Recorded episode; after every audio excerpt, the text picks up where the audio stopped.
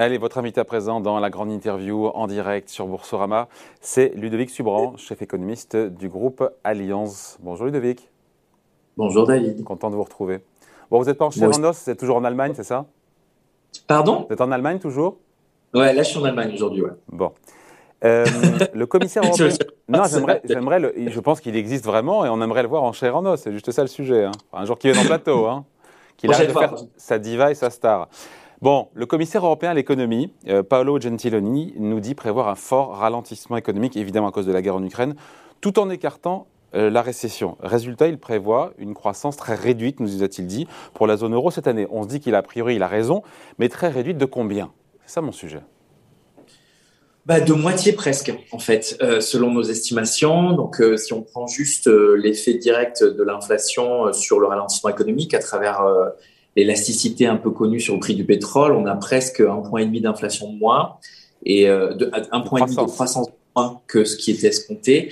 Et si en plus on rajoute quelques effets importés de, du zéro Covid en Chine, euh, le canal confiance aussi qui euh, dévisse assez fortement. On est en effet sur 2%, 2 d'inflation euh, 2% de croissance en euros sur. ouais, c'est juste en ce moment, les, les, chiffres de croissance et d'inflation semblent être inversés. Donc en fait, on a plus d'inflation que de croissance et c'est ça qui inquiète. Quoi. Et notamment, on a certains pays comme la France qui ont commencé l'année avec deux fois plus de croissance et deux fois moins d'inflation que l'Allemagne, disons. Et, le sujet, c'est justement cet acquis de croissance n'est pas le même partout. Et donc, le risque, c'est notamment que l'Allemagne soit en récession sur le début de l'année. Donc, dans la zone euro, il y a énormément d'entropie, énormément de divergence entre les pays sur le coût euh, de la guerre. Ouais, on était en début d'année plutôt sur 4% de croissance euh, en zone euro. Si on divise par deux, on, tombe, on tombe à 2, sachant que 2, il faut rappeler que c'est aussi lié au très fort acquis de croissance qui fait qu'on est rentré avec une bonne vitesse en, termes d'activité sur, 2000, euh, sur 2022. Euh, et c'est ce qui nous permettra de maintenir l'année en territoire positif. Mais si on regarde en glissement annuel, peut-être fin décembre 2022 par rapport à décembre 2021, ça sera beaucoup moins glorieux. Oui, sur les rythmes trimestriels de croissance, notamment, on peut avoir des trimestres négatifs au, premier et au deuxième trimestre. Mais, c'est pas un peu ça qui compte Ludovic, honnêtement? Bien sûr, c'est ça qui compte. Bien sûr, vous avez raison, David. Et d'ailleurs, c'est pour ça que les gens commencent à s'intéresser de nouveau aux données de haute fréquence qui étaient celles qu'on utilisait pendant la crise Covid, notamment les données de mobilité de Google pour comprendre si les gens prennent moins leur voiture à cause des prix de l'essence. Donc, spontanément, on est en croissance zéro, Ludovic, spontanément, on est en croissance zéro là, aujourd'hui, en zone euro, en oui, France on est en croissance zéro en zone euro, oui. Mm. oui, d'ailleurs, les marchés le, voient de, plus en plus ou de mieux en mieux. Oui, oui. Et, c'est dommage parce qu'on a tellement d'épargne euh, que ça veut dire que clairement, l'effet sur le pouvoir d'achat, l'effet sur les marges est déjà un peu là dans certaines entreprises. On commence à voir un ralentissement de l'investissement. On a aussi un ralentissement des dépenses publiques dans de nombreux pays. Donc oui, aujourd'hui, on est en régime zéro croissance. Ouais, ce qui veut dire que hum, le choc économique de cette guerre est pour beau quelque part sous-estimé. On a beaucoup d'experts qui nous disent en gros, ça va, ça va, ça va pas, ça va pas si mal que ça, ça ralentit, mais ça va. C'est pas la réalité aujourd'hui. On est en croissance zéro spontanément. Oui, alors on est en croissance zéro, mais après, il faut regarder le, niveau de croissance qu'on avait avant. Mais c'est vrai que moi, je, suis plutôt d'avis qu'on sous-estime le coût de cette guerre direct, disons, sur euh, les prix, sur le pouvoir d'achat, sur les marges, sur euh, euh, les, les, marchés aussi, sur les futures corrections de marché. On en avait parlé avec, euh, avec vous, David. Nous, on s'attendait vraiment à ce qu'il y ait un moment où ça dévisse un peu, et puis on l'a vu depuis le début de l'année. Là, il y a une forme de complaisance, un petit, euh, un petit ralentissement de la correction, on va dire. Euh, et donc, nous, oui, on est un peu plus inquiets sur la réalisation de ce problème, d'autant que, et c'est un peu ce qui rajoute de, des, des, inquiétudes.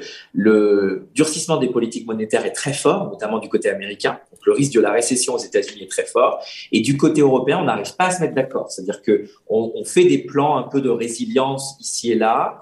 On sent qu'il va falloir qu'on mette de l'argent et qu'on se décide sur l'embargo du gaz russe, mais on n'arrive pas à avancer. Et ça, ça crée un, un, sujet, à mon avis, de, de confiance, mais aussi euh, un sujet de ralentissement économique euh, par rapport à ce à quoi on, s'était attendu pendant Covid, où on avait vu tout de suite les politiques publiques prendre le devant. Là, elles sont un peu en retrait, et donc ça, je pense que ça normal aussi à Ludovic, c'est normal, puisque l'endettement n'est pas le même. Encore une fois, si les économies, il faut le rappeler, faut refaire le film, ont bien résisté pendant cette crise sanitaire, c'est parce que les États se sont fortement endettés, et on voit bien que avec cette flambée des prix de l'énergie, des prix alimentaires, il y a des plans qui sont mis en place pour limiter l'impact, et c'est normal aussi sur le pouvoir d'achat, sur la vie des gens, pour éviter la flambée des inégalités.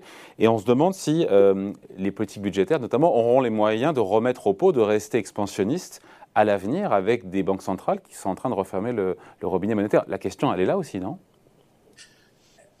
Est-ce qu'elles peuvent rester expansionnistes Oui, vu les taux euh, auxquels euh, on a affaire en zone euro, bien sûr. Aux États-Unis, c'est un peu différent, mais le, sujet aussi euh, pas le même puisqu'il n'y a pas le même niveau de soutien budgétaire. En donnant, moi, je suis pas inquiet et je pense d'ailleurs que les politiques budgétaires vont faire plus que ce qu'elles ont annoncé. Euh, parce qu'elles ont sous-estimé elles aussi le coût de la crise et que malheureusement les politiques budgétaires qu'on utilise sont pas les plus co-efficaces. Euh, contrôler les prix d'énergie, c'est pas très malin quand il y a des gens qui peuvent payer la facture et d'autres non. Euh, faire euh, des mesures aussi de, de soutien sectoriel très larges, très généreuses, pour des secteurs dans lesquels il y a certaines entreprises qui ont fait des profits records, je ne pense pas que ce soit très malin comme utilisation de l'argent public non plus. Ouais. le sujet, c'est plutôt euh, la qualité de la dépense et du coup la, la, la, le coût efficacité de cette dépense. Moi, je pense que c'est le sujet qu'on devrait avoir pendant, cette période électorale. Et comme vous l'avez remarqué, David, ce n'est pas un sujet que nous avons traité, puisqu'on était obnubilé par d'autres sujets beaucoup plus euh, importants et certainement beaucoup plus euh, vulgaires comme l'immigration. Ouais. J'insiste aussi comme sur le fait que hum, les banques centrales ne seront pas là avec leur plan d'achat d'actifs pour acheter, encore une fois, s'il y a surcroît de dépenses publiques pour compenser, adoucir la facture pour les, citoyens en matière d'énergie et d'alimentation. Même si les taux restent bas et que la politique monétaire reste accommodante, ou même si elle l'est moins, il n'y a plus les politiques de rachat d'actifs, encore une fois, de la part des banques centrales. Donc, mécaniquement, ça peut aussi rendre plus cher la dette des États, et, euh, non? Oui, et on voit d'ailleurs euh, les taux sur l'infirmière, mais encore une fois, les taux réels sont très faibles puisque euh, c'est ça qui compte, hein, c'est le coût de l'endettement, c'est le taux réel, donc le taux nominal moins l'inflation. Vu les niveaux d'inflation aujourd'hui, l'endettement n'est pas très dissuasif, je dirais. Donc il y a des marges de manœuvre, donc les marges de manœuvre en matière de politique budgétaire. Toujours des marges de manœuvre. L'économie, un construit, c'est des choix. Après, le choix, encore une fois, hein, sur la crédibilité des finances publiques, les choix de politique budgétaire sont pas les plus malins aujourd'hui, et je pense qu'il faut remettre un petit peu de de règles sur l'utilisation des finances publiques, au niveau européen d'ailleurs et au niveau de chaque pays. On achète du gaz tous euh, de façon cannibalistique, euh, au lieu de cannibale, au lieu de se mettre d'accord et faire baisser le prix du gaz. Euh, on n'arrive pas à se mettre d'accord sur le, menu de politique publique à mettre en place et du coup, chaque pays fait avec ce qu'il a. Et donc, dans certains pays, c'est plutôt malin et dans d'autres, c'est très coûteux pour ce que ça fait comme effet, surtout si les prix d'énergie restent élevés durablement. C'est ça les sujets. Et sur la politique monétaire, de toute façon, même si on rentre dans une période de ralentissement des rachats d'actifs, il y a de toute façon tellement euh, de place prise dans le stock euh, par la Banque centrale que les euh, écarts de taux de crédit, notamment avec les pays du sud de la zone euro, puisque c'est ça qui compte, hein, c'est la fragmentation financière, les risques restent très faibles et que le, maître mot, c'est optionnalité, ce qui ne veut pas dire grand-chose, mais ce qui veut surtout euh, euh, rassurer sur le fait que si d'aventure, à un moment donné, il y a du stress financier dans un pays pour des raisons un peu obscures, choc de politique, choc exogène, etc., bah, la BCE est prête à remettre au pot. Donc oui, il y a des marges de manœuvre. Maintenant, on voit, et notamment la leçon des États-Unis, que plus on récupère de marge de manœuvre, plus on se sent à l'aise dans une situation où en effet on a davantage de crise et puis surtout on ne sait pas trop estimer euh, l'impact de cette crise. Il y a une incertitude sur la fin du conflit, il y a pas mal de, euh, de, de, de, risques additionnels, notamment sur euh, la situation chinoise, celle du commerce mondial,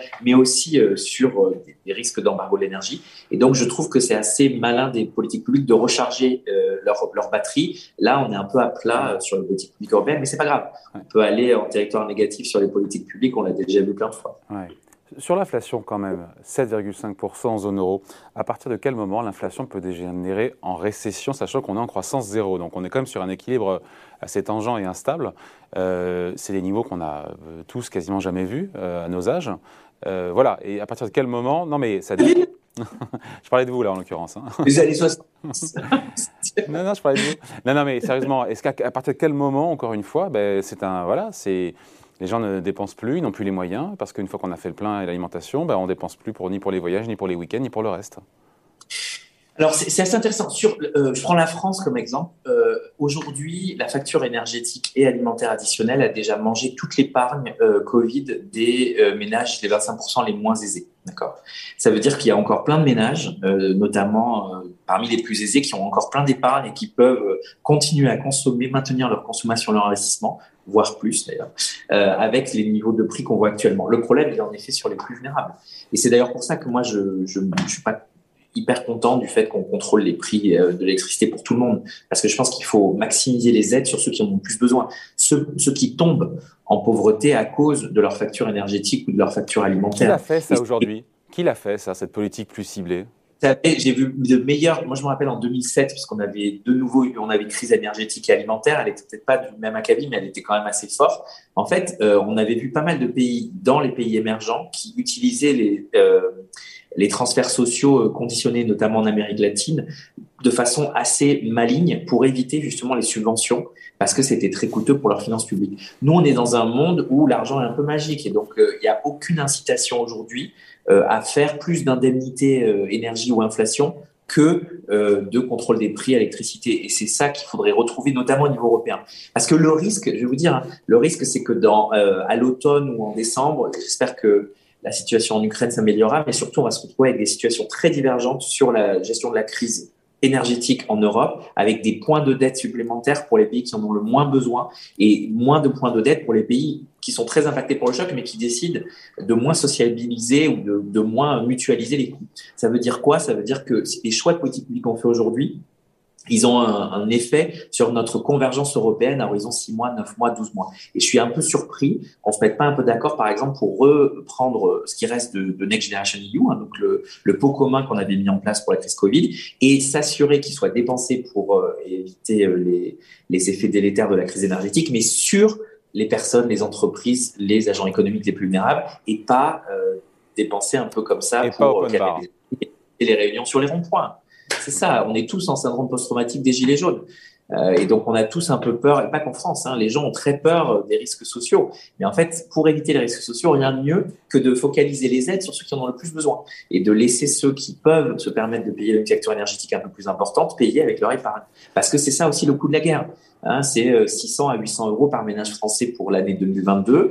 Et c'est quelques points de marge pour les entreprises françaises. Et donc, comment vous arrivez à ce calcul de 600 à 800 euros par an? On utilise, euh, on utilise le coût supplémentaire de la vie et on le rapporte au revenu disponible des ménages. Euh, et donc, on arrive, notamment en France, parce qu'il y a le, bah, double peine du pétrole et, du gaz, mais euh, ce coût-là additionnel, il est encore plus important sur, euh, sur l'Allemagne. Nous, ce qu'on a fait, c'est qu'on a pris les prix à peu près moyens autour de 100 euros le baril, et puis les prix moyens du gaz, on n'a pas pris les pics à 400 dollars ou à 400 euros, pardon, l'unité de gaz, mais on a repris des choses qu'on pense en moyenne annuelle autour 100 pour le baril, et puis je me rappelle plus exactement pour le gaz. Et donc, on a pris ça sur l'année, on a dit, ben voilà ce que ça fait en surcoût euh, pour les ménages. Et puis après, on l'a comparé à l'épargne qu'on avait pour voir justement ce chiffre que je vous disais, qui est assez horrible. Hein. La, guerre a commencé depuis à peine euh, euh, un, mois et demi. la crise énergétique, elle, depuis quatre mois. Et déjà, l'épargne Covid légère que les plus vulnérables avaient faite a déjà été mangée par le surcoût euh, dû à la crise, euh, on va dire, des matières premières au sens, au sens large. Donc on voit que ça va assez vite et que d'éviter par exemple la sobriété énergétique pour limiter la consommation d'énergie pour les ménages qui le peuvent, pour les entreprises qui le peuvent, euh, aider ceux qui ont vraiment, qui tombent vraiment dans la pauvreté à cause de juste ce, prix du, du, du, litre de, gasoil à 2,5 à 2 euros, etc. C'est ça qu'il faut, qu'il faut, ouais, d'autant que, ouais. ça. D'autant que Ludovic, pour vous, on peut se passer, on peut très bien se passer du gaz russe tout de suite. Pourtant, le ministre allemand des Finances, Christian Lindner, nous dit le contraire, qu'à court terme, ce n'est pas possible pour l'Allemagne de se passer du gaz russe. C'est pas même son de cloche. Hein. Je ne sais pas, je sais qu'aussi le, le chancelier Scholz a expliqué que les modèles mathématiques ne servaient à rien pour la prise de décision en politique publique. Vous voyez, donc on est sur quelque chose qui est euh, idéologique. Nous, on pense qu'on peut euh, du moins essayer de se passer du gaz russe. Ça, ça, peut prendre deux ans, ça peut prendre peut-être moins, mais il y a une histoire éthique. Comme on a décidé de faire des confinements pour euh, préserver la santé, aujourd'hui, pour préserver la paix, il faut faire des choix euh, forts, éthiques, et on peut pas continuer d'envoyer 700, 800 millions euh, de dollars chaque, chaque jour aux Russes pour financer la guerre en Ukraine. Donc c'est un choix. Ça passe par quoi? Donc ça passe par quoi? ça passe par changer, ça passe par changer d'approvisionnement, arrêter d'acheter russe, grosse part de demande, baisser la demande, mais la, majeure partie, hein, les deux tiers, c'est en effet changer les approvisionnements. Donc, c'est utiliser des sources alternatives de gaz là où c'est possible. C'est utiliser aussi des sources alternatives d'énergie euh, là où c'est possible, y compris la biomasse, bon, bien sûr, euh, le nucléaire, euh, un peu le charbon peut-être pour les pays qui peuvent pas faire autrement. le gaz alternatif, on a pas mal d'options, même si ça prend du temps, même si c'est plus coûteux, etc. Vous pensez à qui? Vous pensez au Qatar, à la Norvège, au gaz liquéfié américain, c'est ça hein? Ouais, l'Algérie, euh, l'Australie, euh, la Libye, pourquoi pas. Euh, et, et, donc, d'ailleurs, ça pose pas mal de questions d'ailleurs sur sur l'origine de, de ces matières premières là, parce qu'elles sont aussi, comme vous savez, dans des pays qui ont des situations difficiles pour certains. Donc, donc, on peut diversifier le gaz, on peut diversifier autour des, des sources d'énergie. Mais c'est pas, suffisant. Mais c'est pas suffisant. Diversifier les sources, c'est pas suffisant. Diversifier les sources, ça coûte rien à personne, entre guillemets. Après, l'effort, c'est au quotidien. Comment est-ce qu'encore une fois, on est plus sobre au quotidien? C'est quoi l'effort qu'il faut demander aux gens, à nous tous? C'est un effort de, autour de 10% de baisse de consommation d'énergie pour être dans les clous. Euh, c'est à peu près ça. C'est pas très parlant au quotidien? Bah, 10%, si, si, vous, vous débaissez votre consommation d'énergie de 10%. Alors, ça veut dire quoi? Ça veut dire, euh, euh, bah, là, en ce moment, dans une période, il fait un peu froid, donc c'est un peu, mais c'est en effet baisser le thermostat du chauffage. Euh, c'est 100% télétravail. Enfin, il y a toute une série de mesures. Je vous invite, j'invite tous les auditeurs à regarder ce que l'Agence internationale de l'énergie a mis en place. Euh, ça peut être euh, euh, décider de prendre moins la voiture quand on le peut. C'est pour ça que je parle du télétravail. Mais encore une fois, ça, ça concerne des gens plutôt aisés hein, de ne pas pouvoir prendre la voiture. Les, les, les, gens qui sont au front tous les jours, ils sont obligés de prendre leur voiture. Donc, le covoiturage peut être une option. En effet, baisser le thermostat, réduire sa consommation d'électricité sur bah, euh, la, la, consommation quotidienne, donc ça peut être l'éclairage, euh, les machines. Euh, je, ça peut être aussi des choses un peu auxquelles on pense pas forcément, mais ça peut être décider de ne pas prendre l'avion. Euh, et de préférer le train quand on le peut, même si c'est moins confort. Euh, ça peut être décider de reporter certaines décisions qui sont très consommatrices d'énergie carbonée. c'est, par exemple acheter une nouvelle voiture. Ça peut être pas mal de choses comme ça. Euh, je, pense que en tous les cas, ne pas euh, ne pas euh, avoir ce discours de vérité, euh, c'est dommage. Euh, parce que, alors je crois que DF en a parlé le week-end dernier, donc on commence à entendre ça. En Allemagne, il y a déjà des gens qui font preuve d'une certaine sobriété énergétique, justement en solidarité avec euh, les gens qui tiennent le front en Ukraine. C'est quelque chose quand même qui semble bien peu coûteux euh, par rapport aux, milliers de vies qui ont déjà été enlevées dans ce pays. Donc c'est pour ça que je dis c'est un choix de société. Hum. Et après, c'est un coût, pardon. Le, permet. le vrai sujet sur la France, c'est peut-être le diesel. Euh, et après, en effet, sur la consommation de gaz, sur la production, il faut faire attention à certaines unités de production. Donc, euh, on est en pleine période de réindustrialisation. On essaie de réindustrialiser la France. Et il y a des euh, unités de production industrielle qui sont très consommatrices de gaz, donc en partie de gaz russe. Et c'est là où, par exemple, il faut mettre le paquet sur l'argent public et privé qu'il faut investir pour transitionner ces unités de production. Là, je pense au verre, je pense à, certains sous-segments de l'automobile, à la chimie. C'est là-dessus qu'il faut mettre l'effort sur la partie productive de l'économie. Et là encore, on a fait beaucoup sur la décarbonation industrielle avec le plan de relance, je pense qu'on peut de nouveau euh, repenser un petit peu l'utilisation de l'argent public. On a mis un point de PIB, je donne juste ce chiffre, entre novembre et février, on a mis un point de PIB pour contrôler les prix d'électricité, faire des indemnités inflation et énergie. Euh, ce point de PIB, c'est à peu près un tiers de ce dont on avait besoin en France à horizon 2030 pour verdir notre approvisionnement énergétique. Donc, euh, vous voyez, les choix de société qu'on fait en termes d'arbitrage de politique publique, on est en train de cramer la caisse, hein, puisque c'est l'expression consacrée, au lieu d'utiliser cet argent euh, pour investir euh, sur le temps long, parce que encore une fois, je ne sais pas si on peut sortir du gaz russe demain. Ce que je sais, c'est que si on n'essaie pas, c'est un peu limite en termes de choix de société. Sachant qu'un un embargo sur, pour le coup sur le gaz et le pétrole russe, il faut le dire, ça aurait un coût. Alors c'est pas la, la, solution qui est choisie par les Européens, mais ça aurait un coût colossal économiquement. Il faut quand même le dire. Après, c'est c'est la contrepartie, encore une fois, de, pour sauver des vies, pour éviter de financer, des financer la guerre. Par exemple, le, nous, dès le début, on a chiffré ça, on s'est dit, c'est ça le, scénario alternatif, on appelait ça le scénario de blackout. Hein, et on, on, pensait que c'était à peu près 3 points, de 3 points d'inflation de plus euh, et 2 points de croissance de moins. Ça veut dire qu'on serait en dessous de 1 point de croissance sur la zone euro, pour reprendre les chiffres du début. Ça veut dire qu'on serait en récession en Allemagne, par exemple. Ça veut dire clairement sur le pouvoir d'achat, un coût de la guerre qui serait plutôt pour les ménages français, pour reprendre les chiffres que je vous donnais tout à l'heure, autour de 1200, 1300 euros euh, par famille et par an. Et donc là, se pose la question de combien on compense et, le nombre de gens qu'on doit compenser pour éviter cette fameuse précarité énergétique. Donc, euh, c'est toute la question, elle est c'est possible, c'est beaucoup plus coûteux. Et quelle est la part qui est après absorbée par le public? Euh, dans ce cas-là, bien sûr, les banques centrales, euh, la Banque centrale européenne arrêterait euh, son, sa normalisation politique monétaire, et puis on verrait davantage de dette publique. Voilà. Donc c'est ça les choix dont, on parle aujourd'hui. C'est des choix à court terme, mais avec des implications aussi à moyen terme hein, sur sur ce qu'on veut atteindre en termes de paix à nos frontières et aussi en termes de mix énergétique. Hein. On est en train aujourd'hui de vivre en accéléré ce, dont on nous parle depuis des années sur les besoins de la transition énergétique. On est en train de front-loader le vrai prix du carbone. Euh, c'est ça dont on parle. Et donc, euh, après, il faut faire Après, si on remplace du gaz russe par du gaz qatari, australien ou algérien, ça reste du gaz. C'est pour ça que j'ai dit, bien sûr. Et c'est pour ça. Et de toute façon, la diversification de gaz, elle, n'apportera pas le la baisse escomptée sur les prix de l'énergie. C'est juste 15, 15 de l'histoire. Même si euh, les Américains nous promettent de, de nous mettre des, tuyaux et de, de, nous donner, euh, je crois que c'est 50 milliards de mètres cubes ou 50 millions de mètres cubes. Pas trop cher. Bon, ouais, pas trop cher.